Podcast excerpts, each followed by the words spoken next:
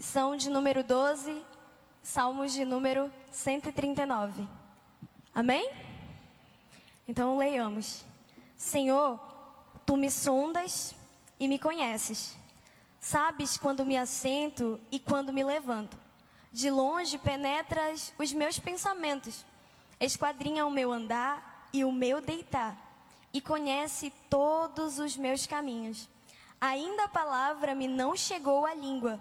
E tu, Senhor, já conheces toda. Tu me cercas por trás e por diante. E sobre mim pôs a mão. Tal conhecimento é maravilhoso demais para mim é sobremodo elevado, não posso atingir. Para onde me ausenterei do teu espírito? Para onde fugirei da tua face? Se subo aos céus, lá estás. Se faço a minha cama no mais profundo abismo, lá estás também. Amém? Salmos de número 139, na minha opinião, é um dos salmos mais conhecidos por nós e é um dos salmos mais lindos e incríveis, porque ele faz é, uma semelhança, ele faz a união entre literatura e espiritualidade. Por quê? Além dele ser um salmo de devoção, de juízo, de amor ao Senhor, ele também é muito rico em poesia. Você vai ler e perceber que quem escreve esses salmos é o salmista Davi. E ele é um cântico, algo que a gente deve sempre ter em mente quando a gente estiver lendo é, o livro de Salmos. E ele vai estar rico e falar sobre poesia. Mas o tema central da nossa lição de hoje vai falar acerca dos atributos de Deus.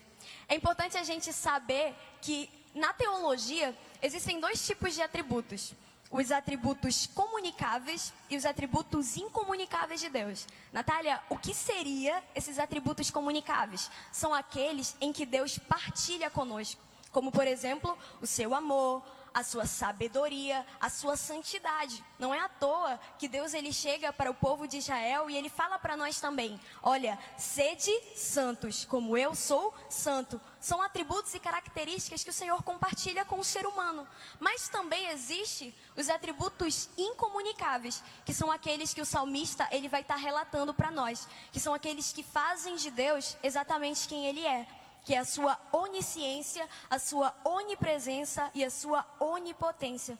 É por isso que o salmista ele vai dizer: Senhor, tu me sondas e me conheces. E a gente precisa entender o contexto. Por que, que Davi diz isso? Se você for ler esse livro, lá nos últimos seis versículos, você vai perceber que Davi ele estava sendo acusado por inimigos de Deus. Talvez pelas pessoas que estavam ali arredores de Israel, os amonitas, os filisteus e afins, que estavam acusando Davi sobre algo e tentando travar uma guerra.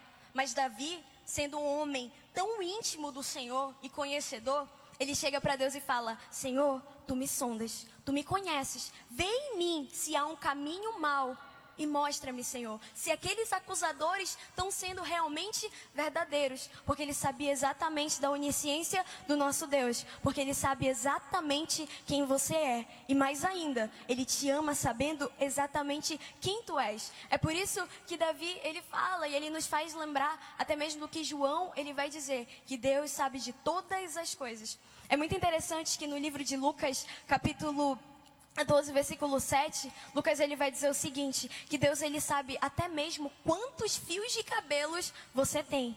Você já parou para pensar a onisciência do conhecimento do Deus que você tem, do Deus que sabe exatamente quem você é, um Deus que esquadrinha a tua vida, um Deus que te cerca, ou seja, ele te cerca porque ele te protege, ele te guarda. A palavra de Deus diz em 1 Pedro que o inimigo, ele está ao nosso derredor.